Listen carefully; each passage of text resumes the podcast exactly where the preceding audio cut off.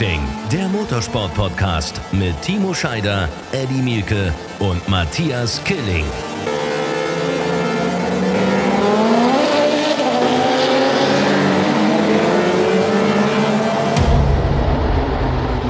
Herzlich willkommen, ein neuer Podcast, eine neue Woche. Wir müssen uns erstmal entschuldigen bei euch allen, denn wir haben letzte Woche pausiert. Es war nicht möglich und auch in dieser Woche sind wir nicht in der Ursprungsbesetzung hier am Start, aber wir haben, man kann das ja gar nicht Ersatz nennen. Wir haben es getoppt, mit Abstand wieder mal getoppt. Ja. Wer, wer, kann in der, wer kann in der deutschen Motorsportszene Timo Scheider toppen? Martin Tomczyk.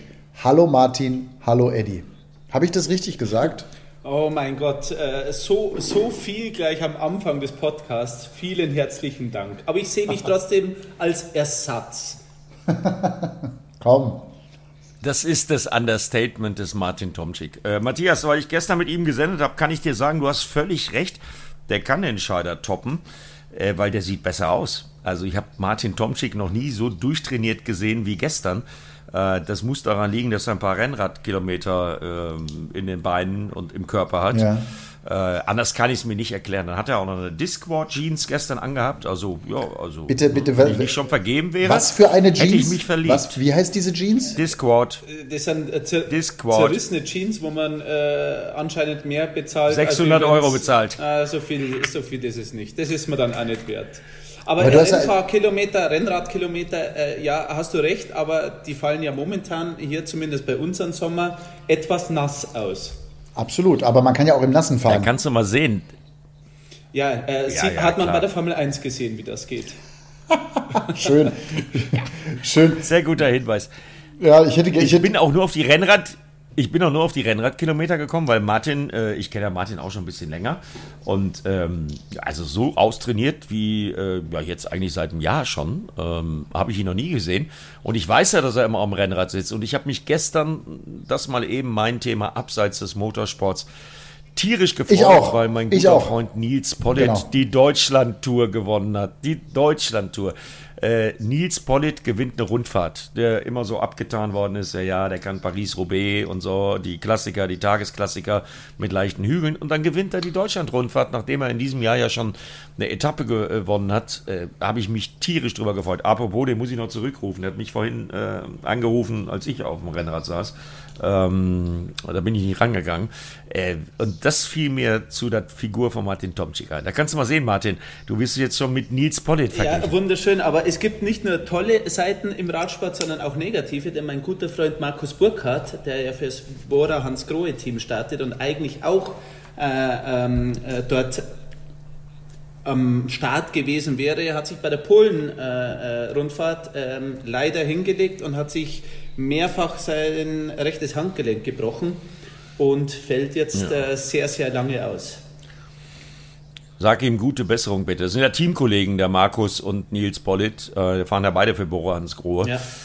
Ähm, das wissen wir beide. Das sind die Schattenseiten. Ne? Das ist ein hartes Geschäft, ähm, diese Radsportszene. Das sage ich dir. Ich habe ja, mein, ich hab ja die, das, erste, das erste Jahrzehnt dieses Jahrtausends sehr viel im Radsport verbracht.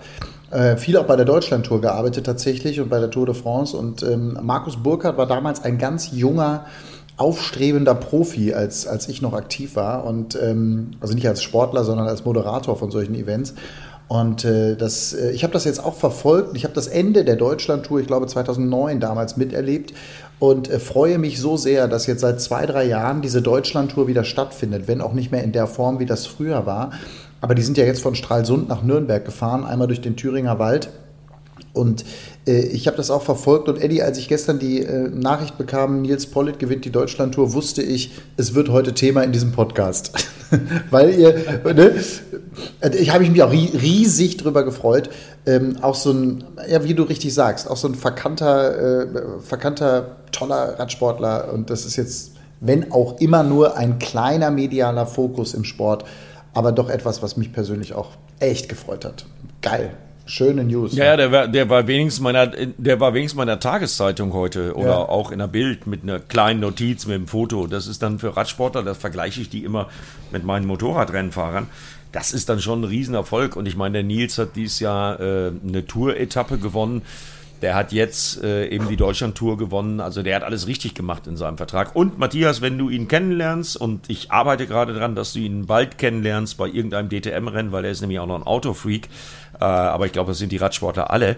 Äh, dann wirst du mir recht geben, das ist auch noch ein riesen, riesen Typ. Äh, und wenn man den auf dem Rennrad sieht, ich habe Nils kennengelernt beim Bremer Sechstagerennen, wo ich ja auch über 20 Jahre äh, moderiert habe. Ähm, der ist jetzt auch über 1,90 und dann sieht man den auf so einem Bahnrad, auf so einem Fixie. Ähm, und die Bremer Bahn hat 166 Meter, ähm, ist die engste, winkeligste Bahn der Welt mit der größten Neigung in der Kurve. Wenn man dann diesen über 1,90 Meter langen Top-Athleten auf dem Rennrad sieht, auf der Bahn, äh, ja, also das muss man mögen. Das ist ein Riesentyp und du wirst begeistert sein. Ich sag's dir, noch diese Saison kommt äh, Nils uns mal besuchen bei irgendeinem DTM-Rennen. Da müssen wir aber ein Programm machen für ihn. Mhm. Ja, also das, das sollten wir auf jeden Fall machen. Das finde ich, äh, find ich überragend. Äh, Theo Reinhardt ist ja auch so ein Beispiel, den du ja auch gut kennst, aus Bremer Zeiten, den ja. ich durch dich kennengelernt habe, auch der in Berlin trainiert, rund um Berlin trainiert, Bahnradprofi ist, aber auch auf der Straße ab und zu fährt. Also auch ein geiler Typ ja, freue ich mich drauf. Aber ich sag mal, wir hatten ja gestern auch viel Zeit, äh, solche Dinge zu gucken, äh, wie Deutschlandtour oder anderen Sport. Ähm, ich habe aber parallel gestern mir vier Stunden die Berichterstattung der Formel 1 aus, äh, aus Spa angeguckt. Ja, da bin ich mal gespannt. Ja, was soll ich euch sagen? Also erstmal haben die Kollegen von Sky da einen echt guten Job gemacht. Also ich sag mal, vier Stunden, kaum ein drehendes, kaum ein drehender Reifen und ein drehen Menschen, die am Lenkrad drehen. Das hat mich sehr beeindruckt, wie die sich da wirklich durch die Übertragung gekämpft haben. Das war echt geil. Aber es war halt an Rennenfahren einfach in der Formel 1 gestern nicht zu denken. Martin, du kannst das besser beurteilen. Aber da waren ja wirklich alle, alle der Meinung, das geht nicht. Ich sag mal, bei Williams, die waren. Äh, die, die hätten irgendwie schon auch Bock gehabt und so, aber die haben am Ende ja dann äh, ihre Punkte auch gekriegt, zumindest die Hälfte der Punkte, weil George Russell auf der 2, das willst du natürlich auch nach Hause bringen, alleine für die Teamwertung, was ja am Ende des Jahres bares Geld bedeutet. Aber also gab es ja auch noch nicht so oft, dass ein Formel-1-Rennen gar nicht stattfinden kann. Wow. Ja, äh, also ich glaube, ich gab es einmal, dass es auf Montag sogar verschoben worden ist, aber in der Tat äh, ein Spa und Spa liegt ja nah an, an den Nürburgring und wir wissen, wenn es da mal regnet, dann regnet es richtig. Und anscheinend war das gestern so in Spa, dass wirklich auch nicht wirklich Wind gegangen ist und die Regenwolken sich oder der, der Regen da eingeregnet hat.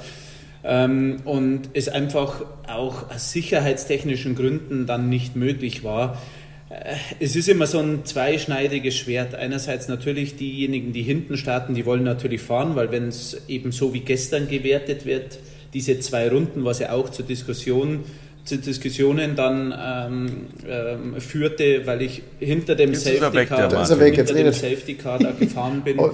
Ich, weißt du was? Ich glaube, Christina hat angerufen. Hat einer angerufen bei dir. Du musst auf dein Handy gucken, Martin. Ja, ja, ich habe schon weggedrückt. Ja, sehr gut. Sehr Alles klar. Wer war's? Christina oder der Papa? Nee, ein, ein, Freund, aber ich kann das ja hier nicht muten. Aber jetzt habt ihr mich unterbrochen. Ich war gerade schön in der Ausführung äh, ja, ja, ins Spa. Ja, genau, aber wir haben, dich ja nicht mehr, weil wir haben dich ja nicht mehr gehört. Wenn dein Telefon streikt, können wir dich nicht mehr hören. Aber erzähl mal weiter. Nee. Alles gut, aber äh, da, ich war auch gerade bei den zwei Runden hinterm Safety Car, die man dann um 6 Uhr abends gefahren ist, die hat dann auch zur Diskussion geführt, äh, ob das überhaupt äh, Sinn gemacht hat. Das hat man gemacht, um einfach eine gewisse Renndistanz eben zu fahren, um wenigstens die Hälfte der Punkte äh, zu vergeben. Genau.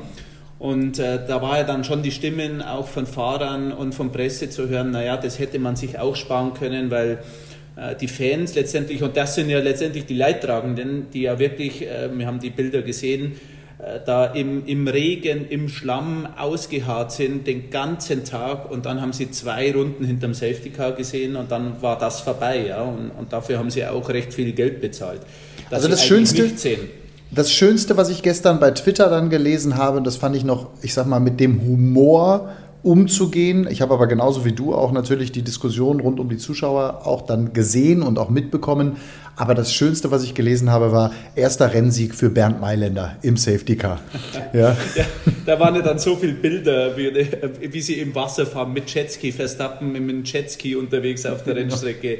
Aber auch schön zu sehen, äh, weil du gerade gesagt hast, mit Humor hat man es genommen, auch die Streckenposten. Ja? Da wurden dann Autos für, für einfach aufgehalten und so Torero-Spiele gemacht äh, für die Zuschauer, um die einfach zu äh, unterhalten. Das war ganz nett, aber letztendlich es war halt im Sinne des Sports und im Sinne des Sports steht auch immer die Sicherheit und die war einfach äh, gestern anscheinend nicht gegeben, äh, was man von Fahrerseite hört und deswegen hat man sich dann schweren Herzens so entschieden. Ist natürlich suboptimal. Erstens äh, natürlich für die Fans extrem beschissen, auch für die Fahrer, vor allem die, die hinten stehen, die wären natürlich gerne gefahren, weil sie natürlich eine Chance äh, haben wollten, um in die Punkte reinzufahren für einen George Russell, der da vorne auf zwei gestanden ist, ja, schön auf dem Podest zu stehen, schön Punkte zu bekommen. Der wäre aber, glaube ich, auch gerne ein Rennen gefahren, weil der war so gut drauf im Regen und ich glaube, dass der wirklich einen absolut sensationellen Job gestern gemacht hätte, falls das Rennen über die Distanz gegangen wäre.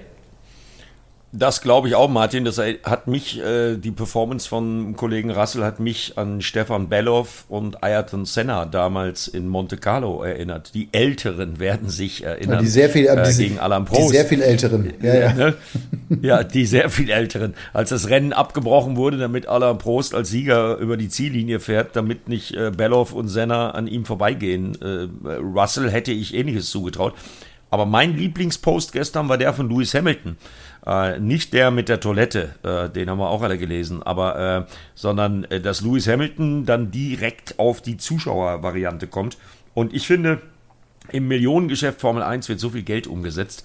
Äh, das wäre dann jetzt mal an der Zeit. Alle, die gestern da im Schlamm gesessen haben, auf den Tribünen oder was auch immer, auf jeden Fall nass geworden sind, die haben ihr Geld zurückverdient. Ja, also, das hat ja. Da also, bin ich einer Meinung mit Louis Hamilton. Ich, hab, ich habe gestern etwas, auch in diesem wirklich dieser langen Strecke, ich habe ja dann immer hin und her geschaltet zwischen der Formel 1 Berichterstattung und eurer Extreme E Übertragung und ich habe diesen Sonntag, einer der wenigen Sonntage auf der heimischen Couch, sehr, sehr genossen. Das hat echt viel Spaß gemacht. Äh, was ich nämlich toll fand in der Sky-Übertragung, übrigens neben euren Job, äh, den ihr gemacht habt bei der Extreme E, was auch cool war. Also ich habe zuerst auf ran.de beide Sessions geschaut und äh, dann später auch nochmal die Wiederholung, quasi das TV-Programm dann bei Pro7 Max.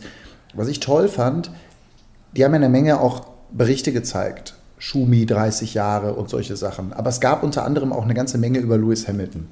Und der Kerl, wenn man mal so Zeit hat und dieses ganze Zeug, was da vorbereitet wird im Hintergrund, auch wirklich dann mal senden kann, weil oft, das kennen wir ja selber, man hat eine ganze Menge irgendwie vorbereitet und dann wird auch nicht alles gesendet, weil natürlich das Rennen wichtig ist. Lewis Hamilton ist ein, bei allem Bling Bling, ein granatenstarker Typ mit einer klaren Kante, mit einer klaren Meinung und der ist deutlich vernünftiger und deutlich klarer als ich das für möglich gehalten hätte. Ich wusste, dass der klar ist, auch alleine das Thema, wie er mit dem Rassismus umgeht und so, aber dass der Kerl so vernünftig ist, das war mir nicht bewusst. Also so wie Sky gestern die Sachen da gezeigt hat von ihm, das war aus meiner Sicht herausragend. Habe ich doch schon ein paar Mal im Podcast gesagt. Ja, trotzdem hat man ja ein gewisses Bild. Während, ja, ich ne? weiß, so. was du meinst. Und genau. Äh, wir, wir, das, das, kriegt man da, aber das kriegt man in so einer normalen Übertragung auch gar nicht mit. Ja, und äh, klar hat er dann schon mal sein T-Shirt angezogen bei der Siegerehrung entgegen aller äh, Etikette oder Reglement oder was auch immer. Und scheißt auch auf diese, auf die Regeln, dass alle irgendwie im Team, in Teamklamotten ins Fahrerlager kommen müssen. Der kommt dann im bunten Pulli und so. Das ist alles super. Aber der Mann ist offensichtlich extremst vernünftig. Das hat mich zutiefst beeindruckt. Ja. Ja, ich würde ihn gern mal äh, näher kennenlernen. Ich habe ihn schon mal kennengelernt, als er zu Gast bei der MotoGP war. Ich würde ihn mal gerne näher kennenlernen, also weil ich glaube, das ist ein Granatentyp. Aber das mit den Typen zieht sich ja so ein bisschen im Moment gerade durch. Und äh, ich fand es zum Beispiel sehr, sehr bemerkenswert auch, was Sebastian Vettel wieder gemacht hat. Also T-Shirt in Ungarn und so, das haben wir ja auch alles auf der Pfanne. Aber äh, dass der äh, dann aus Sorge um einen Kollegen, der verunfallt ist, äh, da dann alle Regeln außer Kraft setzt und anhält, um zu gucken, wie es dem geht, äh, fand ich sehr bemerkenswert. Und ich würde mir mehr von äh, dieser Art Charakter im Motorsport generell wünschen, Martin. Ich weiß nicht, wie du ja. es siehst, aber ich fand, das war wieder eine starke Aktion von Sebastian. Nee, absolut, absolut. Und er ist ja direkt an die Unfallstelle hin und man hat ja den Boxenfunk noch gehört. Er hat kein Feedback von seiner Box bekommen und ist er direkt wirklich ans Auto gefahren, ist angehalten, hat sich erkundigt, ob er in Ordnung ist, weil gerade Eau Rouge da oben, wir haben in der W-Series einen schweren Unfall äh, da einen Tag vorher gehabt. Äh, Landon Norris, äh, auch das Auto war komplett zerstört. Ähm, und ist, hat angehalten und äh, sich erkundigt. Und äh, das, es ist auch schon ein bisschen der Top, den ich hätte, falls wir Top und Flop äh, hier machen in dem Podcast, weil das zeigt wirklich auch die Courage, das zeigt auch, ähm, wie lange er schon dabei ist und äh, dass es halt nicht nur immer um die schnellsten Runden geht, sondern äh, dass der Zusammenhalt ähm, in der äh, GPDA, glaube ich, ist es auch extrem hoch ist und äh, das zeigt einfach den Charakter auch vom Sepp, egal ob er manchmal Leistung bringt oder keine Leistung bringt.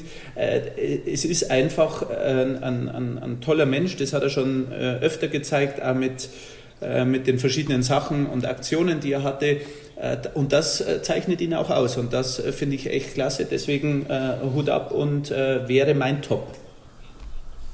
Ja, super top. Super top, hundertprozentig. Eine der Szenen, eine der Szenen dieses Wochenendes bin ich bei dir. Hammer. Matthias, wir müssen noch ganz kurz erklären, äh, warum wir jetzt mit Martin äh, quatschen, was wir ja sehr angenehm finden. Ähm, ich habe ja gestern sowieso den ganzen Tag mit ihm gequatscht. Der Kollege Scheider war in Grönland. Deshalb ist der Podcast letzte Woche ausgefallen. Kein Internet, du keine Zeit. Äh, ich hatte auch nicht wirklich Zeit. Wir hatten alle keine Zeit. Und jetzt ist der Scheider, Zeit, jetzt ja. ist der Scheider, jetzt, ja, jetzt ist der Scheider direkt auf dem Weg zur Rallycross äh, zu seinem Saisonauftakt. Also der steigt ein, kommendes Wochenende. Also direkt von Grönland zur Rallycross WM. Das nur zur Erklärung von meiner Seite, warum denn äh, der Herr oben rechts, also wir sehen das ja hier immer auf dem Monitor, äh, heute Tomczyk und nicht Scheider. Aber du, Eddie, Aber da sind wir gut, bes gut besetzt. Ich, ne? ich, berichtige dich wirklich ungerne. Ja, in diesem Fall muss ich es ja. tun. Shoutout an Timo Scheider. Das ist ja nicht sein Saisonauftakt, der ist ja schon ein Rennen gefahren, und zwar in Barcelona. Ja, okay. Ja, ja sorry. Äh, ich, ich, ich, ich, wollte jetzt hier nicht, ich wollte jetzt nicht den besser, den Besserwisser machen, aber wenn Timo das hört und das weiß ja, ich, der wird ja denken, ja gut, mit, wenn du aufpasst. Äh, also ne, Höljes war er nicht dabei, da war er mit uns unterwegs und jetzt eben geht es weiter für Timo. Genau, das. Ich, ich bin übrigens gerade, ich hoffe, ich möchte auch die Tonqualität ein bisschen, also Eddie hört sich super an, äh, weil der sitzt an unserem Podcast-Mikrofon. Ich sitze gerade auf Naxos, 36 Grad in der griechischen Sonne und arbeite hier. Das klingt nicht danach, aber es ist wirklich Arbeit, was wir hier machen. Und äh, deswegen bin ich total dankbar, Martin, dass du heute gesagt hast, hey, ich bin trotzdem dabei und ähm, ja, hast einfach Bock, mit uns ein bisschen über Motorsport zu quatschen. Ja, Großes gerne, Kino. aber die, die, die, Strandbar hinter dir schaut aber nicht nach Arbeit aus. nee, äh, Matthias sitzt wirklich hier im Hotelzimmer und muss wirklich arbeiten. Es ist wirklich Arbeit. Es ist Arbeit. Also, ich weiß, Jetzt sag schon, welches Format du da machst. The, big, Sag's also, schon. The Biggest Loser ist ja ein Erfolgsformat von Sat1 und ganz nebenbei auch noch der Titel, den ich dir verleihen werde, nachdem wir beide Autorennen gegeneinander gefahren sind. Ich sag zu dem Thema gar nichts. Oh, Eddie war bei, Eddie war bei äh, Trainieren. Mit ich weiß, habe ich gesehen. Äh, mit einem R8.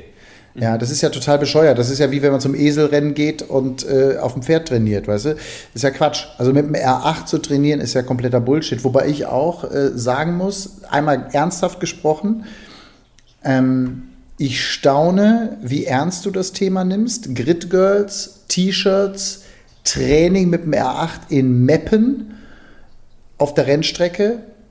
Ich mache außer Linksbremsen im Straßenverkehr mache ich gar nichts. Da bin ich ehrlich. Na Gott, zum Schluss zählt ja die Zeit auf der, auf der Uhr, gell? Ja, ja, ich weiß. Das da können so viele Grid also Girls rumstehen, wie du möchtest. Also zum Schluss zählt es halt auf der Uhr, gell? Mir hat gestern ein DTM-Champion gesagt, ähm, als ich ihn gefragt habe, ob das Sinn machen würde, mit einem wesentlich leistungsstärkeren Auto Rennstreckenkilometer zu sammeln, bevor es dann ernst wird auf der Rennstrecke. Und Samstag wird es ja das erste Mal ernst. Da haben wir unser freies Training, bevor wir dann bei irgendeinem der nächsten DTM-Events unser Rennen fahren. Mir hat ein DTM-Champion gestern gesagt, ja, ja, das macht durchaus Sinn mit so einem leistungsstarken, also fast doppelt so viel PS-Auto, äh, mit einem Audi R8 Performance auf der Rennstrecke, sich an Bremspunkte und sowas ja, zu gewöhnen. Also ja. Äh, ich glaube nicht, dass das ja. äh, falsch war. Aber jetzt mal ernsthaft, das war Zufall, weil das war ein Job fürs Audi-Zentrum Bremen. Das hätte ich sowieso machen müssen und hat mit unserem Rennen gar nichts zu tun. Und ich glaube auch nicht, dass das irgendeinen Einfluss Aber darauf hat. Das ist trotzdem geil. Und äh, wobei ich war ja auch aktiv, Martin, ich weiß nicht, ob du es mitbekommen hast, ich habe einen Renningenieur verpflichtet für die Zeit. Und zwar den Gesamtführenden der DTM, nämlich Kelvin van der Linde. Kelvin van der Linde wird also an meiner Seite in meinem Team sein. Da freue ich mich sehr drauf. Als Renningenieur. Also äh, mein Mann, mein quasi Mann im Ohr Kelvin van der Linde. Okay. Ja, aber was soll der denn machen? Also ihr fahrt was, jetzt, was soll der denn machen? Mal, also ihr fahrt jetzt dieses Wochenende, das kommende Wochenende am Red Bull Ring schon das äh, Shootout, oder? Nein, nee, da fahren wir. wir nein, nein, wir nein, da fahren wir, da gewöhnen wir uns an die Autos.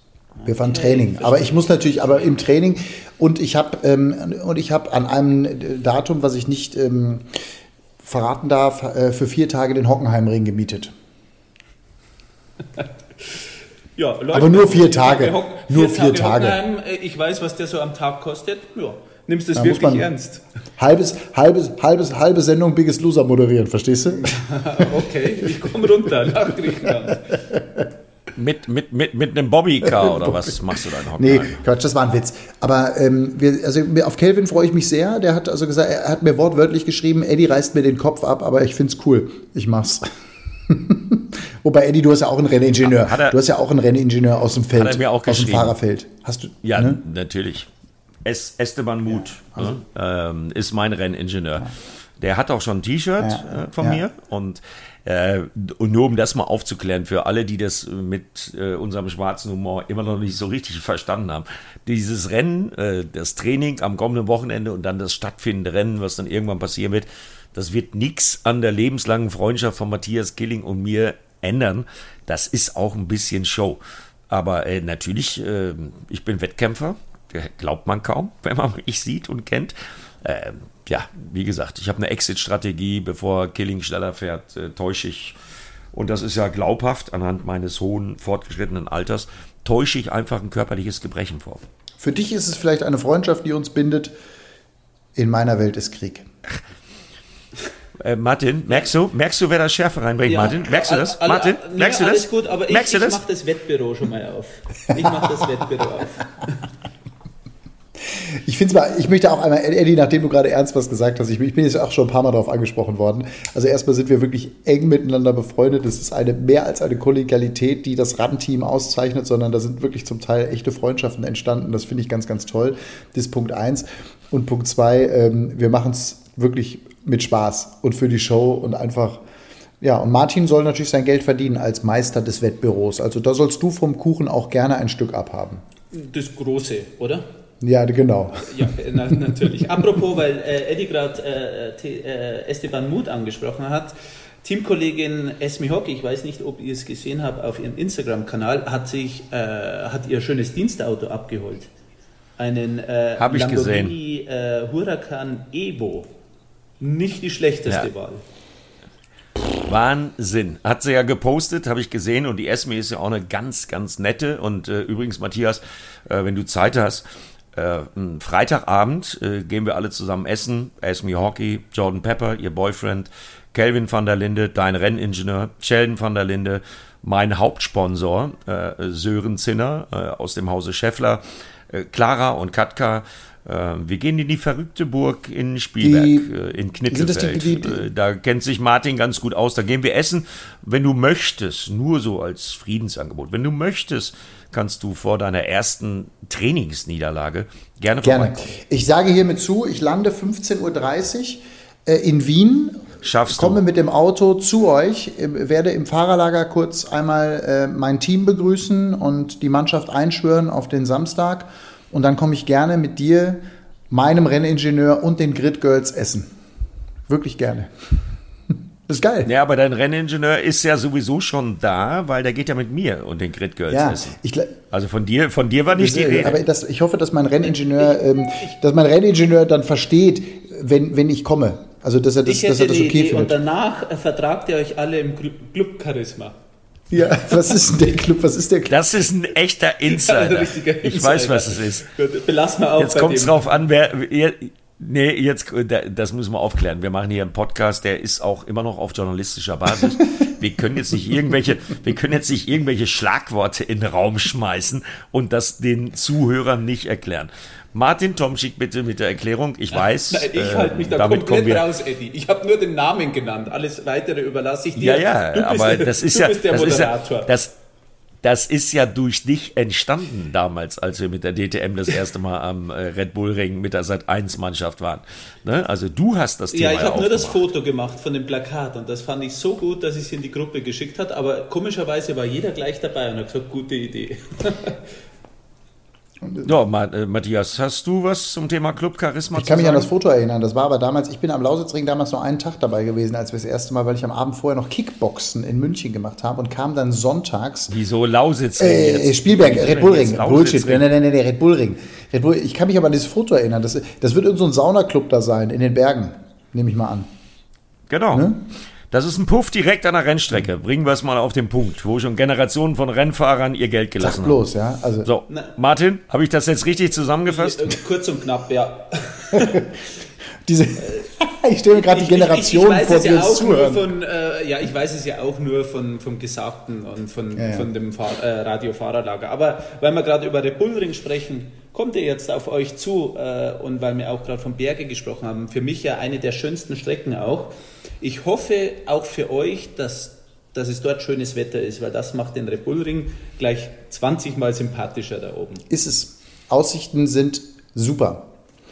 Aussichten fürs Wochenende sind, sind gut.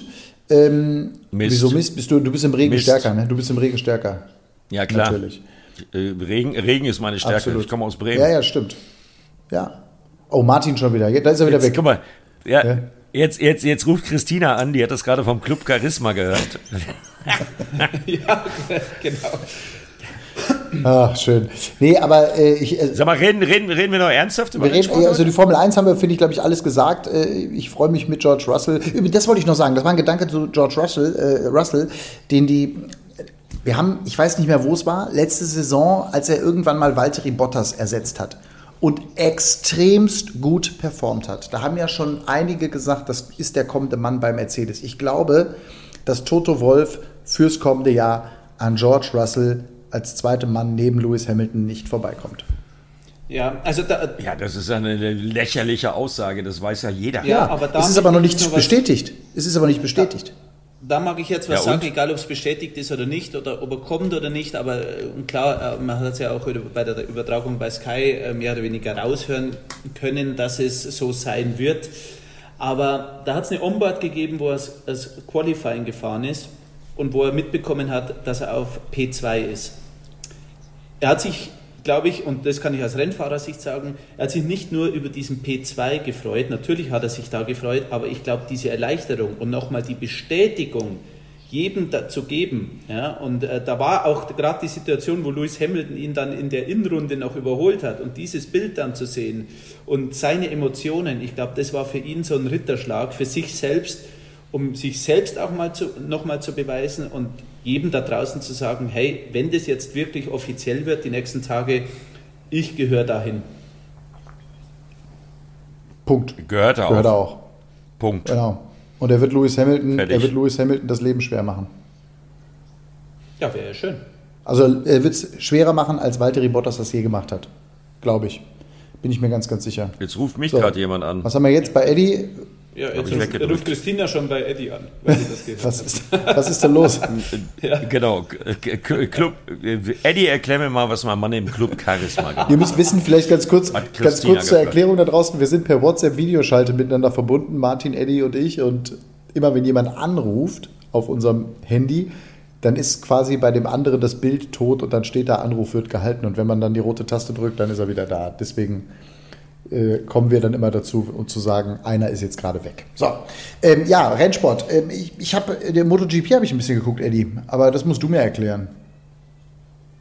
Äh, was soll ich dir da erklären? Ich habe es mit Martin zusammen geguckt. Ich habe Martin gestern ein bisschen am Sofa was erklärt und äh, mein kleiner junger Freund, übrigens auch gut bekannt mit meinem Gridgirl Clara, Fabio Quattararo, hat gestern für mich den Grundstein äh, zu seinem MotoGP-Weltmeistertitel gelegt, weil das war herausragend. Und wenn man sich überlegt, dass der Bursche erst 21 ist, sensationell. Mhm. Also äh, und ich fand es sehr interessant, mit dem DTM-Champion zusammen auf dem Sofa zu sitzen. Das war die Zeit zwischen unserer ersten und unserer zweiten Extreme E-Sendung. Wir hatten äh, gefühlt den größten äh, Monitor, den es im Hause Pro 7 Sat 1 gibt in unserem Aufenthaltsraum.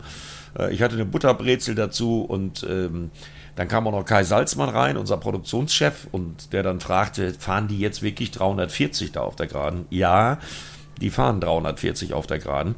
Äh, ich fand es sehr interessant mal, sonst gucke ich das ja immer alleine, weil hier zu Hause brauche ich mit MotoGP nicht mal kommen. Äh, da drehen die alle durch, wenn ich dann sage, ich muss mal kurz für ein paar Stunden weg. Äh, aber mit Martin zu gucken gestern fand ich sehr interessant. Martin, ähm, uns ist aufgefallen, das ist auch kameratechnisch, fernsehtechnisch, was die Grafiken angeht, was die Animationen angeht, äh, das ist ganz, ganz großes Kino, ja. was MotoGP da im Moment also, bietet. Also was die ne? Dorna da äh, macht und wie sie es, äh, wie sie es auch zeigt äh, auf den Bildern, ist echt, echt super. Aber äh, Matthias, ich sag dir eins, wenn Eddie mit dir im Raum sitzt und du schaust MotoGP, du kannst auf Mute, also den, den Ton ausschalten, Eddie weiß alles. Alles, jeden und alles, jede Geschichte von jedem Fahrer. Ich weiß. Also das ist wirklich äh, herausragend. Ich weiß, und ich versuche das ja wirklich, ich versuche das ja aufzusaugen, was Eddie immer erzählt, und ich versuche auch diese Übertragungen, wie beispielsweise gestern, mir anzugucken und erinnere mich dann immer an das, was Eddie, dann kommen so Bruchstücke in mein Hirn von Dingen, die Eddie schon mal hier im Podcast oder auch so im Gespräch, im privaten Gespräch mal erzählt hat. Ähm, eins muss ich dazu sagen, was die Bilder angeht, was ihr gerade sagt, keine Rennserie der Welt hat sich bildtechnisch so weiterentwickelt, glaube ich, wie die MotoGP, wie die Dorna das gemacht hat. Punkt 1. Punkt 2. Ich habe das Gefühl, die werden von Rennen zu Rennen noch besser. Also ich habe das Gefühl, die hinterfragen nach jeder Übertragung, was da los ist und was war gut, was war schlecht und werden zur nächsten Übertragung noch mal besser. Das ist jetzt nicht Servus TV, die das Bild machen oder The Zone oder was der Himmel wäre, sondern das ist ja die Dorna, das ist ja das sogenannte Weltbild, das ist ja wie bei der DTM oder bei der Formel 1 entsprechend auch. Und die Fernsehstationen übernehmen dann ein solches Bild und haben manchmal noch eigene kleine Kameras dabei, die dann den Reporter durch die Boxengasse schicken oder oder oder, aber das Bild an sich wird für die ganze Welt produziert. Und was die da machen, haben wir oft schon hier drüber gesprochen, ist außerordentlich, aber ich habe das Gefühl, sie setzen jedes Rennen, jede Übertragung immer noch eine kleine Kirsche oben auf die Sahne. Da hast du völlig recht, weil ich kenne den Verantwortlichen dafür, der heißt Sergi Sandra, der hat, äh, und das muss man äh, ja auch wissen, als ich angefangen habe mit der Motorrad-Weltmeisterschaft, da war es noch nicht MotoGP, 1991, die Dorna hat dann 1993 für einen symbolischen Euro äh, das gesamte Paket von Bernie Ecclestone übernommen, der das Geschäft quasi ja, äh, wirklich so ins Nichts äh, geführt hat mit seiner Preispolitik, was die Eintrittspreise und so anging. Und dann kam die Dorner. So, und ich sag mal ein kleines Beispiel, weil ich habe gerade eine Liste bekommen fürs kommende Wochenende für die Onboard-Kameras der DTM-Autos. Das sind, glaube ich, sechs. Sechs Autos haben, glaube ich, Onboard-Kameras. Das ist ein Beispiel, was Martin und mir auch gestern aufgefallen ist.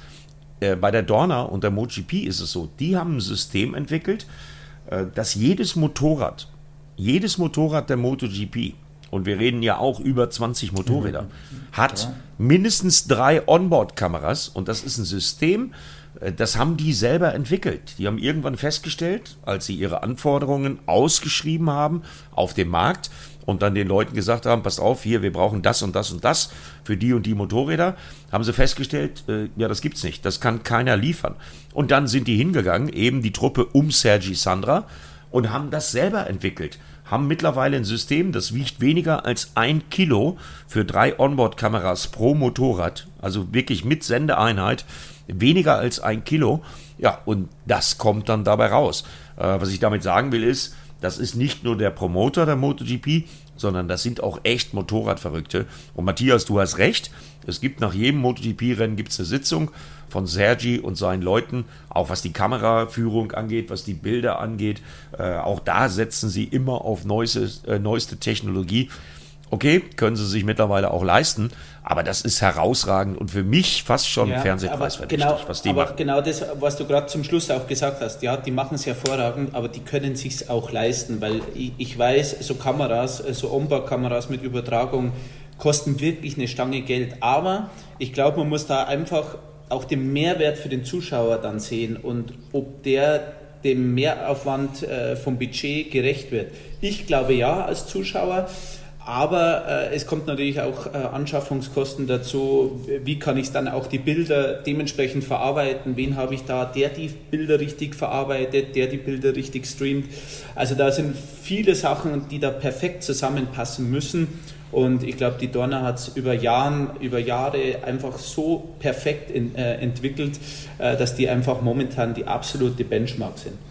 Weißt du, was ich gut finde? Ja, und der, der, ja. der, der, der, pass auf, Matthias, der, der, der Sport äh, trägt ja auch noch dazu bei. Genau, ne? Also, die sind ja alle irre. Also, äh, die sind ja wirklich alle verrückt und ich liebe diesen Sport, das ist bekannt. Ähm, mein Traum wäre, äh, mit euch beiden nochmal ähm, an der MotoGP-Rennstrecke zu sein. Äh, wir planen gerade im Übrigen eine kleine Reisegruppe zum äh, Saisonfinale nach Valencia. Letzte Rennen Valentino Rossi. Da habe ich keinen Auftrag. Das ist das erste Mal in meinem äh, Leben seit äh, Ewigkeiten, seit meinen Teenagerjahren, dass ich ohne Auftrag zu einem MotoGP-Rennen fahren werde. Aber eins sage ich euch, da bin ich dabei. Da, da werde ich hinfahren. Und wenn ihr Bock habt, äh, könnt ihr gerne mitkommen und fragt Martin, äh, MotoGP mit mir vor Ort könnte eventuell unterhaltsam. Hast du doch schon längst, hast du doch schon längst uns eingeladen in der Folge hier vor, glaube ich, oder in der Folge davor haben wir drüber gesprochen. Ja, aber du hast immer noch nicht zu. Ja, ja, da, die, Timo und ich, wir haben beide gesagt, wir kommen mit. Wir haben Bock auf. Da habe ich doch noch gesagt, ich will ja. in das schöne Hotel in Valencia, wo wir immer sind. Dass du gesagt, das kann sich kein Mensch leisten. Ist auch scheißegal. Was ich sagen wollte. Ja, stimmt. Shoutout an Frederik Elstner der hört diesen Podcast wieder heute Nacht, wenn ich den dann irgendwann hochgeladen gekriegt habe hier aus Griechenland, als einer der ersten, wenn er morgens um vier, um fünf zur Arbeit fährt. Aus Kufstein nach München hört er immer unseren Podcast. So, Freddy.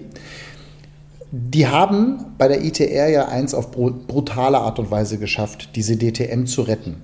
Und jetzt sage ich mal Folgendes. Ein solches bildliches Gewitter, diese Explosion der Bilder, was die Dorna da macht, zeigt ja, was auch ein Potenzial dahinter steckt, auch für andere Rennserien. Und es wäre doch überragend, wenn jetzt die ITR, die jetzt die DTM gerettet hat und viele, viele Fans große Freude an der DTM haben, übrigens mehr Fans, als wir uns alle vorgestellt hätten. Das ist Punkt 1. Punkt 2, viele sagen ja auch, wow, endlich wieder Marken gegeneinander, Autos, die ich erkenne wenn jetzt im nächsten Schritt bei der DTM auch innovativ gedacht wird, was eben genau diese Kamerasysteme angeht. Martin, du hast völlig recht, das ist alles schweineteuer, aber der Mehrwert, ich denke nur an das Drivers Eye bei der Formel E, nur mal so ein Beispiel, ja. Kameras, die im Boden verbaut sind, im Asphalt oder in den Curbs oder wo auch immer plus eben Onboards, Kamera in der Felge, von mir aus im Motor, wo auch immer, der Mehrwert für die Fans, der ist dann da. Und das wäre eben das nächste i-Tüpfelchen für eine erfolgreiche, eine tolle Übertragung einer, ich weiß, man soll es nicht sagen, ich sage es jetzt trotzdem, einer neuen DTM. Deswegen, Freddy, denk drüber nach oder bin ich mit meiner Meinung hier alleine? Natürlich nicht. Aber ich bin gespannt, was Martin dazu sagt, weil den haben wir ja noch gar nicht befragt, Martin, weil m, Matthias und ich finden die äh, in Anführungsstrichen neue DTM ziemlich geil. Wie findest du sie denn? Ja, also die, die Rennen, ich, ich, habe jetzt äh, das, äh, den Spaß gehabt, mit euch äh, auch die zu, äh, zwei Rennen oder zwei Rennwochenenden bisher zu kommentieren. Die anderen habe ich mir am Fernsehen angeschaut und, und ich schaue sie mir gerne an. Also ich, ich, ich schalte, wenn ich zu Hause bin, gerne ein, ich schaue mir die Rennen an. Ja, es ist, äh, es ist schön, die BOP, ähm, die, die ja immer kritisiert worden ist, funktioniert sehr gut. Ähm, klar hast du Rennen da, die nicht so spannend sind, andere sind spannender. Ja, du hast halt einfach äh, nicht mehr die Überholmöglichkeiten so wie früher, aber letztendlich glaube ich, ist die Markenvielfalt das, äh, was die Leute sehen wollen. Und ähm, generell äh, finde ich es schön und ich finde es toll, äh, die Rennen anzuschauen und auch zu kommentieren.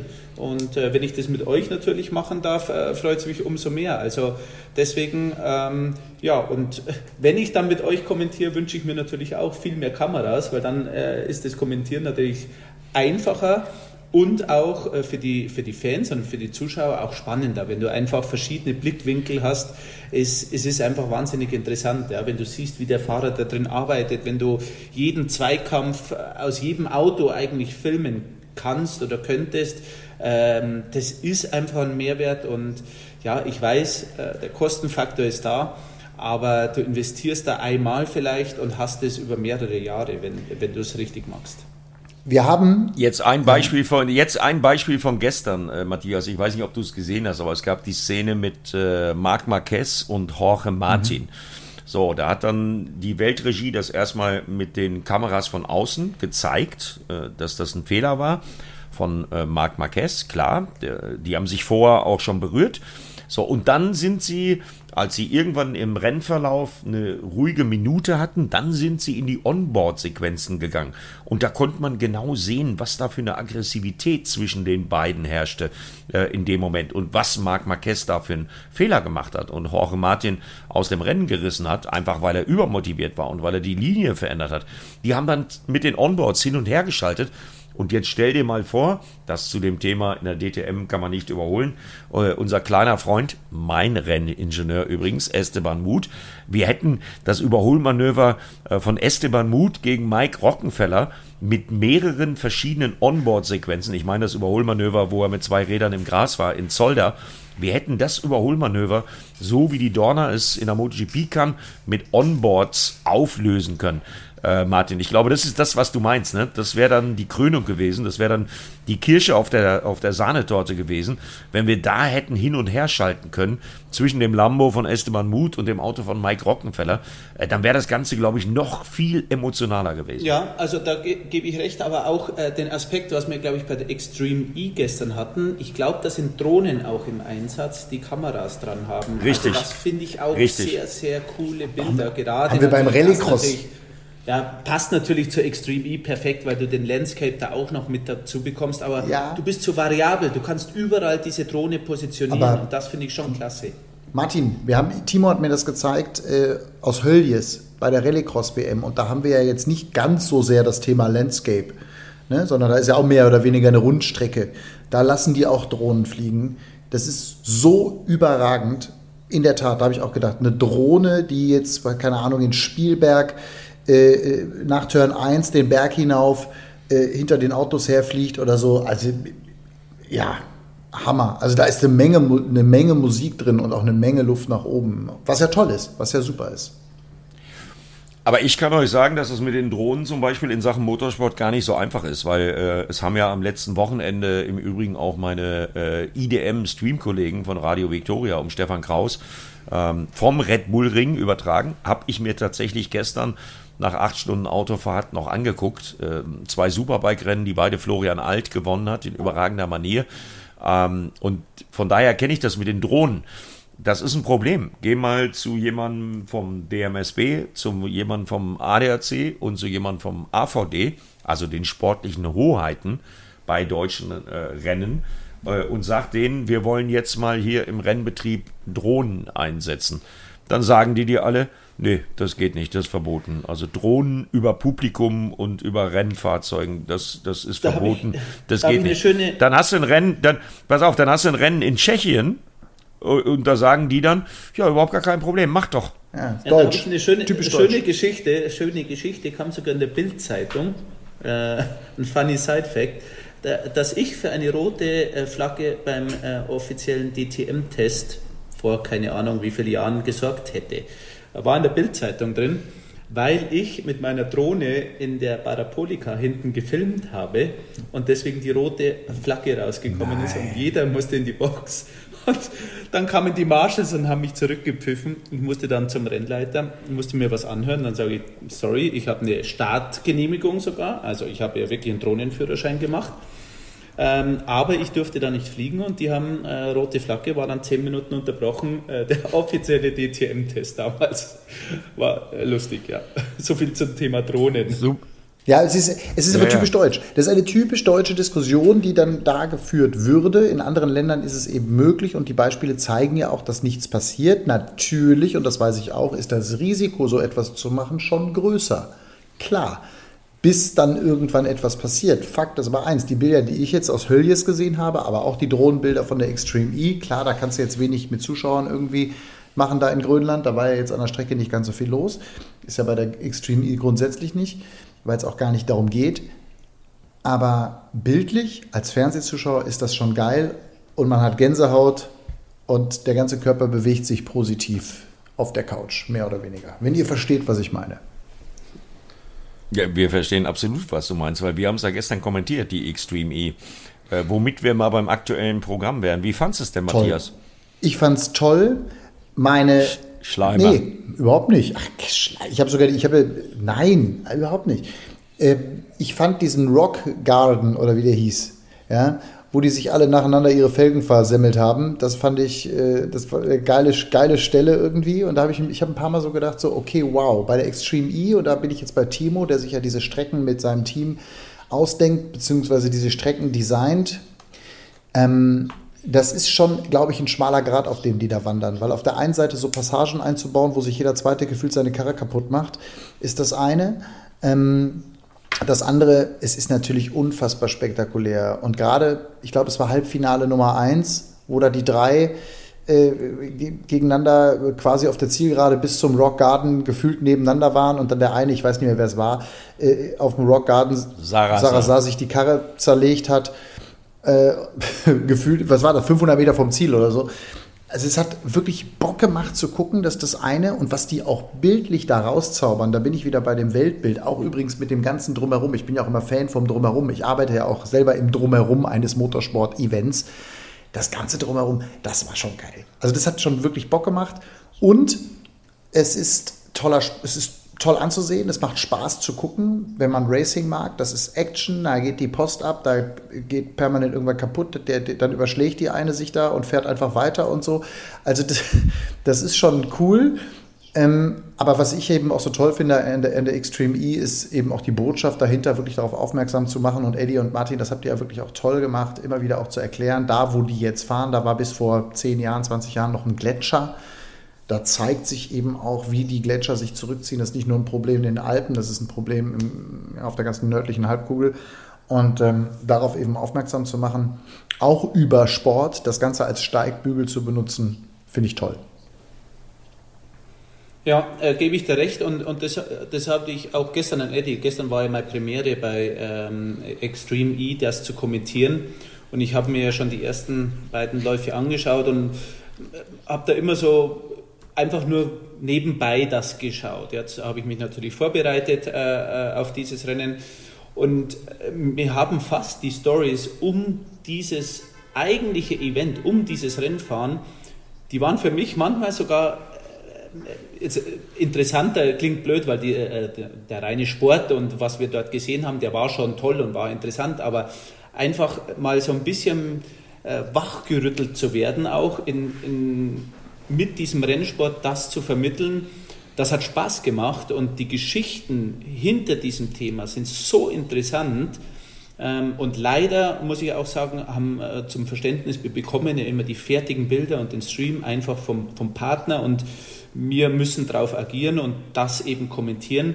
Äh, ich hätte das noch gern ein bisschen mehr beleuchtet, das Thema, ähm, weil es wirklich ein interessantes Thema ist und weil wirklich dort ähm, das so angepackt wird, dass man es versteht und dann natürlich auch mit diesem Sport noch ähm, ein, ein, ein Motorsport-Event hat, das auch toll ist. Ja? Und diese zwei Sachen zu kombinieren, ist, glaube ich, nicht leicht. Ähm, man hat es aber geschafft und wenn man das jetzt nochmal besser aufarbeiten könnte für die deutschen Zuschauer, glaube ich, ist das ein, ist das ein absoluter Mehrwert. Ich habe trotzdem mal einen Gedanken. Würde, ich, hast, würde mich mal eure Meinung, hast du völlig würde mich recht. trotzdem eure Meinung zu interessieren, weil ich habe mich bei diesem Gedanken erwischt. Und ihr wisst, ich bin ein großer Fan mittlerweile der Formel E, den Botschaften dahinter. Und für mich ist bei der Formel E genauso wie jetzt bei der Extreme E und da noch mehr der Sport der Steigbügel, um auf ein anderes Thema aufmerksam zu machen. Und trotzdem habe ich mich bei dem Gedanken erwischt, dass ich diese unberührte Landschaft da sehe, in diesen epischen Bildern, in Grönland in Känguru Sack oder wie das hieß. Also wir haben es immer lustigerweise Känguru Sack. Ich glaube, du hast Känguru. Eddie, du weißt es besser. Ja, ja, ich weiß es. Känguru, egal. Känguru, ich bleib dabei. Känguru Sack, so haben wir es Spaß, spaßeshalber genannt. Dann kommt da so ein. Du hast der Scheider so, Dann kommt da so ein Zirkus, hämmert die Zelte da in die, in die Wildnis die Karren fahren da rum, wie die machen die Natur kaputt, in Anführungsstrichen. Das war, ich habe mich nur bei diesem Gedanken erwischt, ja, dass ich nur mal kurz darüber nachgedacht habe. Und äh, ja, wisst ihr, was ich meine? Also wir, wir reden davon, die Natur zu schützen und, ich, weiß und genau, wir reden davon irgendwie ähm, die, die, unberührte Natur und wir reden davon, dass die Pole schmelzen und wir müssen auf die Welt aufpassen und so weiter. Und dann kommt da so ein Zirkus und hämmert das Ränder in den Känguru-Lasaka Gletscher und dann drei Tage später fahren alle wieder weg. Ich habe mich nur bei diesem Gedanken erwischt. Ja, aber da, da hast du völlig recht, aber das ist ja auch äh, Extreme E, also zum Beispiel ähm, im Senegal. Ähm, das hilft natürlich nicht, wenn dann Nico Rosberg äh, und Jensen Button am Strand rumlaufen und ein paar Plastikflaschen einsammeln und in Mülltüten stecken und da entsorgen. Das hilft natürlich der gesamten äh, Erde nicht. Aber ich glaube, das, was Martin vorher gesagt hat, es geht wirklich darum zu sensibilisieren und wirklich auch dem Letzten klarzumachen, äh, das ist äh, keine Erfindung.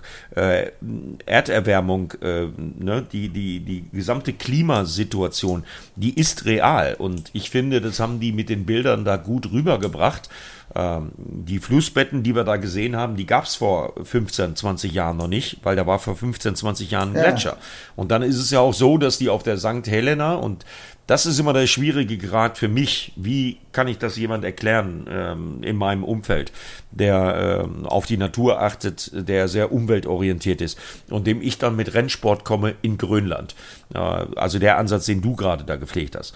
Das ist genau das Gleiche. So, ich muss dann erklären, wir wollen ja nur aufmerksam machen. Und äh, das ist der Ansatz. Also Alejandro Agag und seine Kollegen haben nie gesagt, äh, wir retten jetzt die Welt mit der Extreme E oder der Formel E. Das äh, ist ja auch schlicht und ergreifend unmöglich. Aber darauf aufmerksam machen, was es für Probleme gibt. Luftverschmutzung. Das war ja der Ansatz der Formel E, warum man mit der Formel E in die Städte kommt, äh, wegen der Emissionsgeschichte. Äh, und so ähnlich ist es jetzt auch bei der Extreme E. Also, das war die erste Rennsportveranstaltung überhaupt in Grönland und man hat diese epischen Bilder gesehen. Ähm, und der Russell-Gletscher im Hintergrund, den wir immer wieder gesehen haben, der äh, vor zwei, drei Jahrzehnten noch genau da war, da war es noch ein Gletscher, wo die gestern Auto gefahren sind. Äh, das muss man sich bewusst machen. Und auch die simple Tatsache, dass wir gestern Regen hatten im Rennen. Ähm, normalerweise, Martin hatte da, glaube ich, eine Statistik, weil er wie immer perfekt vorbereitet war. Normalerweise regnet es vier oder fünf Tage, wenn überhaupt in Grönland. Aber eigentlich dürfte es in Grönland überhaupt nicht regnen. Sondern wenn da Niederschlag runterkommt, dann muss das Schnee sein. Und wenn es kein Schnee mehr ist, sondern Regen ist, wie wir gestern gesehen haben, dann stimmt was nicht mit, dem, mit der Balance in der Umwelt. Und ähm, ich glaube, um darauf aufmerksam zu machen, mh, ist es nicht so verkehrt, was die Extreme ja, das, macht. Das Thema ist ja, ist ja das, äh, und, und, und das merkt man ja auch jetzt, äh, die Formel E ist zwar äh, schon eingefahren, im Reglement auch, ja, sind viele Hersteller dabei. Bei der Extreme E merkt man, dass das Reglement ja noch nach wie vor ein bisschen immer wieder geändert wird, aber bei der Extreme E, glaube ich, ist es vielfach mehr der Sinn, auf dieses Thema aufmerksam zu machen. Bei der Formel E hast du ja alle Hersteller, alle Werke drin. Äh, da fragt man sich ja auch, in einfach das Geld, was sie da äh, ausgeben, könnte man vielleicht viel mehr äh, bezwecken, was eigentlich das Thema anschieben möchte. Ja. Bei der Extreme E, da muss man sehen, wo die Reise hingeht. Ich, ich habe das wirklich, und das habe ich auch Edith dir gestern gesagt, ich fand wie sie das gemacht haben, äh, und man hat es ja auch in dem Bericht gesehen, äh, das Racing war ja fast nur ein Side-Fact. Ja? Also du hast ja fast 50 Prozent nur die ganzen Geschichten darum gehabt, warum sie dort sind, und 50 Prozent, die Hälfte war äh, dann das eigentliche Racing. Der Sinn und Zweck ist, einfach einen Mehrwert zu schaffen, und der Mehrwert muss sich auch in der Zukunft herausstellen, dass der da ist. Wenn der Mehrwert die Leute darauf aufmerksam zu machen, nicht da ist, wird die Extreme E wahrscheinlich auch nicht wirklich äh, eine lange Zukunft haben, weil dann sagt man, okay, dann spare ich mir das lieber und, und mache dafür was für die Umwelt. Ja? Und das ist das Thema, was sich aber jetzt erst rauskristallisieren muss.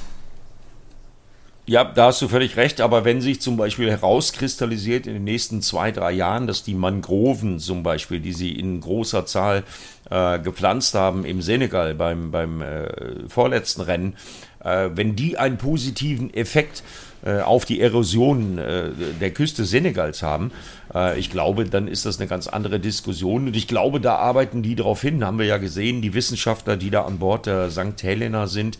das ist ja nicht nur das Extreme E Partyboot, auf dem dann Katie Munnings mit Kollegen Hansen ihren Sieg feiert, sondern da sind ja auch Labore und ähm, da guckt man schon, dass man da einen positiven Impact setzt. Und ich glaube, die sind clever genug, dass sie das nicht riskieren. Äh, ich glaube, dass die das hinkriegen. Ja. Äh, und das ist, sind für mich die Geschichten in Verbindung mit den Charakteren. Wollen wir ja nicht vergessen. Ja, das, Lewis Hamilton. Ja, das, äh, Lewis Hamilton gegen Nico Rosberg gegen Jensen ja, Button. Uns, das ist ja allein schon mal als Line-Up von den Teamchefs ist ja allein schon mal großartig. Ich würde mir wünschen, sie wären alle da. Geht natürlich auch nicht, ist klar. Es ist natürlich auch so ein bisschen auch so eine, eine Namensgeberei. Und trotzdem macht es natürlich einen unfassbaren Spaß, sich das anzugucken. Auch aufgrund der Namen. Also wenn ich allein an den Namen Sebastian Löb denke oder an den Namen Carlos Sainz, wenn der da hockt. Das ist schon, das ist schon Gänsehaut. Da brauchen wir nicht überreden. Jutta Kleinschmidt jetzt bei Abt. Ja, äh, also das ist natürlich großartig mit Ecki und so. Hammer, Hammer, Hammer. Brauchen wir überhaupt nicht drüber reden. Ähm, ich finde das ganz toll, wie ihr beide das erklärt habt. Und das befriedigt mich gerade auch so ein bisschen, weil es eben nicht darum geht, dass jetzt die Formel E die Welt rettet oder die Extreme E die Welt rettet, sondern dass wir darauf aufmerksam machen. Und ähm, allein, dass wir schon jetzt hier eine halbe Stunde drüber reden, zeigt ja schon, wir würden sonst wahrscheinlich auch nicht über die Probleme dieser Welt reden oder über den Klimawandel oder auch die Erderwärmung. Ja, und ganz abgesehen davon also war sportlich gesehen, glaube ich, mit das spannendste Extreme E-Rennen bisher, oder? Mhm. Also ich habe die anderen ja auch absolut, gesehen, aber das war, absolut. Äh, war, war, gut, war gut anzuschauen. Total. Fünf Autos äh, gegeneinander ja. und dann dieser Riesen-Jump und dann haut sich der Christoffersen da das Auto kaputt und dann äh, für mich ja meine Favoritin Katie Munnings, also wenn ich da die, die Onboard sehe, äh, was die da am Lenkrad veranstaltet, ihre Mimik, ihre Gestik, äh, sensationell und wie die sich gefreut hat, äh, super. Ich finde im Übrigen auch den Ansatz, äh, jeweils einen Fahrer und eine Fahrerin aufs Auto zu setzen. Äh, das wollen wir auch nicht vergessen. Das ist ja auch ein wichtiger Aspekt, äh, wo ja auch die FIA zum Beispiel hintersteckt. Ähm, das finde ich ist zum Beispiel auch ein herausragender Ansatz. Und ähm, wenn wir dann an gestern an Michaela Elin Kotolinski denken, Martin, die ist gegen die beiden besten Rallycross-Fahrer der Welt oder mit die besten Rallycross-Fahrer der Welt ist die eine unfassbare Runde ja. gefahren. Äh, das war, das war sensationell, ja, was die da abgeliefert hat. Und hat Spaß gemacht zu kommentieren und zu Ja, hat äh, Chris, äh, Christoffersen und Hansen äh, da wirklich äh, nichts, äh, nichts geschenkt und war da wirklich hinten dran und hat wirklich eine, eine super Leistung gezeigt. Also das hat mich wirklich überrascht. Ja, ja das, war, das hat Spaß gemacht. Und wie gesagt, nochmal, ähm, auch dann von der Action her und bildlich. Das ist übrigens mein Top des Wochenendes, das ist die Übertragung der Extreme E. Zum einen, weil es mit euch beiden mir persönlich viel Spaß gemacht hat und ich wirklich am gestern alles geguckt habe, was ich gucken konnte dazu. Und dann eben auch diese epischen Bilder plus das Aufmerksammachen auf die Probleme dieser Welt oder auf eines dieser Probleme dieser Welt. Das, ähm, das ist mein Top des Wochenendes. Klingt jetzt ein bisschen pathetisch, meine ich aber wirklich so, weil ich das einfach echt eine tolle, gelungene Übertragung fand. Ja, dann sage ich jetzt auch meinen Top des Wochenendes. Oh, Mach. Schön. Ich habe meinen Top schon vergeben. Mein ja, ja. Mein Top des Wochenendes ist Martin Tomczyk, weil egal was man mit ihm macht, äh, der, der, der, der, der kann alles. Also das ist dann als äh, Reporter so ein bisschen wie Autofahren, das verlernt man auch nicht, wenn Martin neben einem sitzt. Ja, du lachst. Ich meine, ich bin der älteste Sack von uns allen. Aber das ist dann wohltuend, wenn man so einen gut vorbereiteten Experten neben sich hat, der dann auch mal eine Geschichte weiß, die man nicht weiß, zu Extreme E. Das ist mein Top. Danke, danke. Jetzt wäre ich schon ganz rot. Matthias, du am Anfang ja, des Podcasts hier und, sieht. und Eddie nee, du jetzt. Aber ich, ich, ich nehme es natürlich gerne an. Ich freue mich natürlich, weil für mich ist sie auch nicht mein äh, normales Revier. Ja, ich taste mich ja auch da langsam hin, aber deswegen habe ich ja auch gern äh, den Extreme E-Experten äh, dieses Mal gemacht, weil auch für mich ist es ein neues Feld und ich lerne immer gern dazu. Aber wenn ich was mache, dann möchte ich es immer richtig machen und deswegen habe ich mich schon informiert vorher. Ich will auch noch mal was dazu sagen, weil ich den Gedanken vorhin hatte. Wir sind jetzt im vierten Jahr der DTM-Übertragung und ich erinnere mich immer gerne an das Jahr 2008 oder 2007 bei der DTM in Düsseldorf, als ich als kleiner junger Reporter vom Regionalfernsehen bei einem DTM-Fahrer ins Fahrzeug stieg, um eine Taxifahrt über die Düsseldorfer Königsallee zu machen. Und dieser Fahrer damals warst du. Das weißt du nicht mehr. Aber das war damals, wie gesagt, ich bin ja seit schon immer auch DTM-Fan gewesen, habe gefühlt jedes Rennen damals bei den Kollegen der ARD immer geguckt und als wir dann die Möglichkeit bekommen haben, das zu übertragen, das war ja wie so ein Traum, der in Erfüllung geht. Und wir haben halt das große Glück, mit dir, Martin, und mit Timo einfach aus meiner Sicht die beiden besten Experten im deutschen Fernsehen zu haben. Und das ist einfach größtes Kino Und da muss sich der Experte am kommenden Wochenende warm anziehen. Ganz schön ja, anstrengend. Schöne Grüße. Ja. Ein dreifacher DTM-Champion wird uns beehren.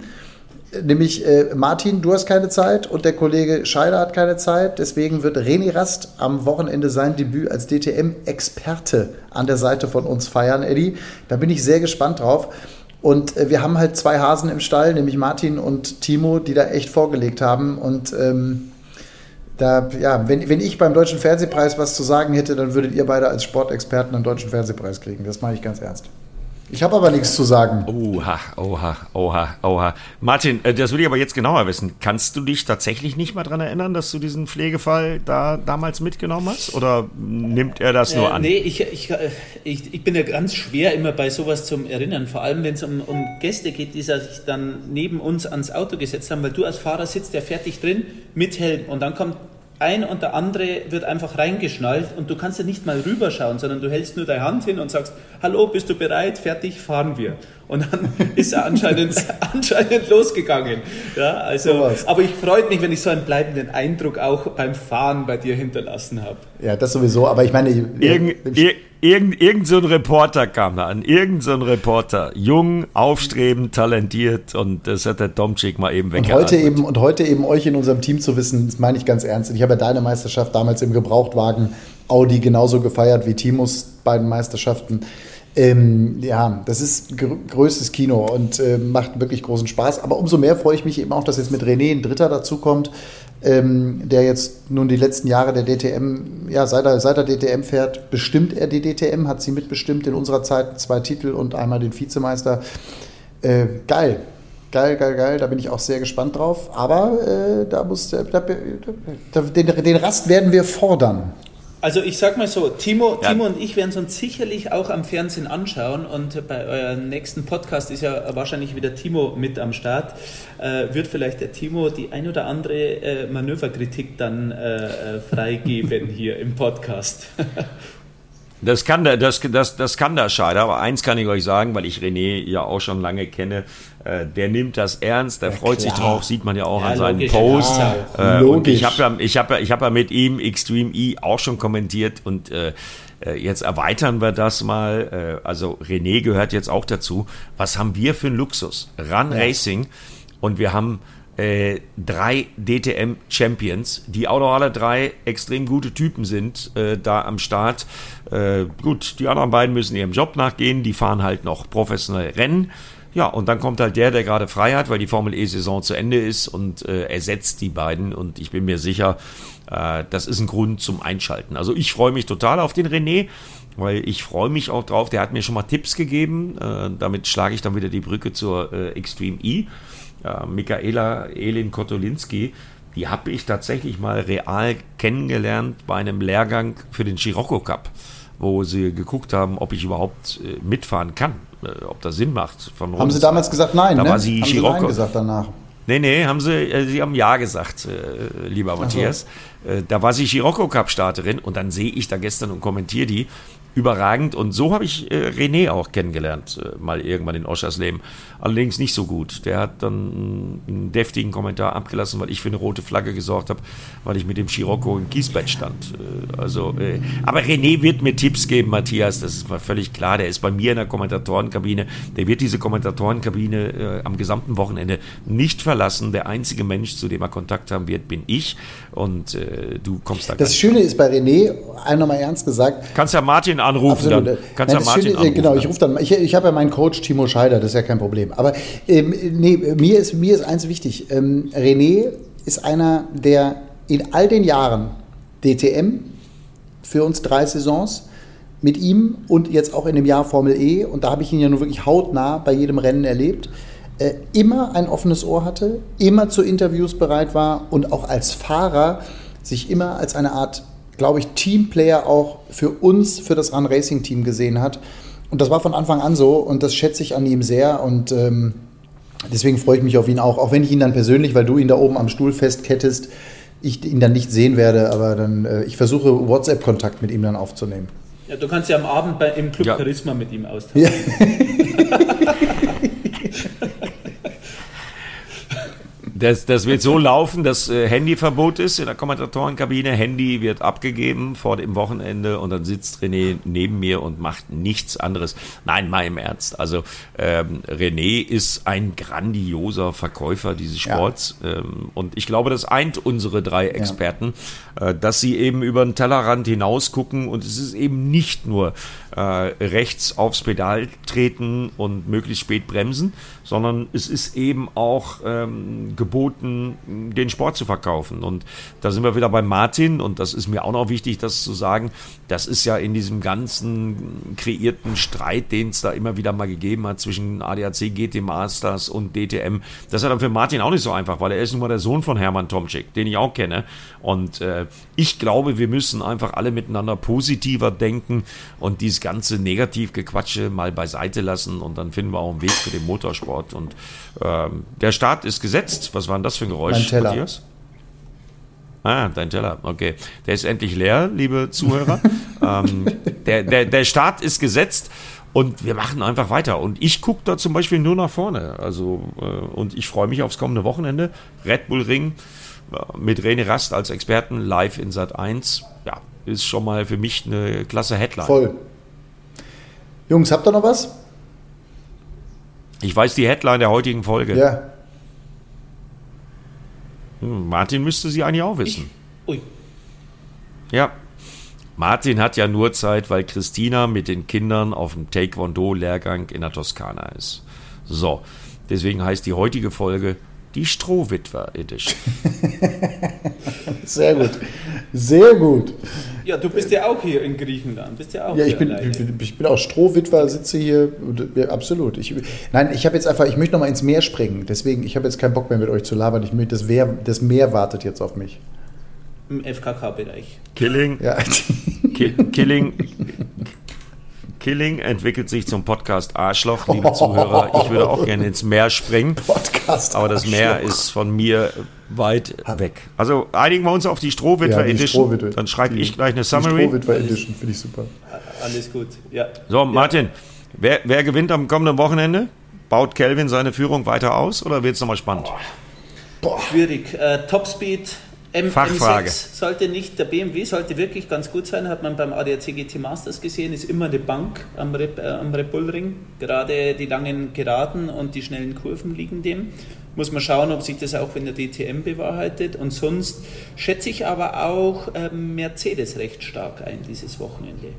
Also ich lege mich fest, ich sage Marco Wittmann weil Marco Wittmann mir in Zolder auf einer Strecke, wo wir gedacht haben, der M6 wird nicht funktionieren, extrem gut funktioniert hat.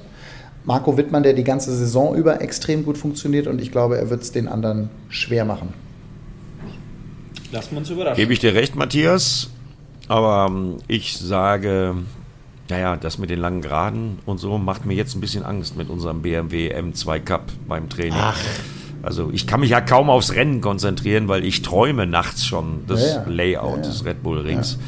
Äh, ich sage jetzt mal was ganz Mutiges, Esteban Mut weil er mein Crew-Chief ist gut. am Wochenende. Ja, also ich glaube, ja, ja also wir werden, wir werden sehen. Wir werden es übertragen. Live in Sat 1, 13 Uhr Samstag, 13 Uhr Sonntag. Rennstart jeweils 13.30 Uhr. Und ich glaube, das wird ein ganz, ganz tolles Wochenende. Martin, du guckst uns zu, soweit du kannst. Wo ich, bist du denn ja, eigentlich? Auf, Wo fährst du denn? Auf, ich bin am Nürburgring, fahre äh, am Nürburgring. äh, World Challenge und ähm, ja, Start ist Sonntag um 14.45 Uhr und nachdem meistens ich immer den Start fahre, werde ich nur den Anfang am Sonntag schauen können, aber dann im Real Life auf ran.de am Abend werde ich mir dann das ganze Rennen nochmal anschauen. Du bist eine Cross-Promo-Maschine. Das ist ein guter Hinweis, weil Maschine bist du. Ja, aber ist ein guter Hinweis von Martin, weil Real Life kann man sich auch Extreme E, weil wir jetzt so lange drüber geredet haben, anschauen auf ran.de. Wie im Übrigen alle Sendungen, finde ich, ist übrigens ein super Service von unserem Sender, weil das mache ich tatsächlich dann immer zur Vorbereitung, dass ich mir da alles nochmal angucke, ähm, was so in den letzten Wochen passiert ist, damit ich mit meinem alten Gehirn nichts vergesse. Also das ist ganz, ganz wichtig. RAN.de, Real Life, alle Sessions möglich. Mein Renningenieur Esteban Muth lernt übrigens mit dem Podcast und RAN.de gerade Deutsch. Gut, dann grüße ich auch noch meinen Renningenieur, den lieben äh, Freund Kelvin van der Linde. Ich grüße meinen Coach Timo Scheider, meinen Manager Dennis Rostek und es wird ein tolles, tolles Wochenende. Dein Manager Dennis Rostek? Der managt auch mich. Nee.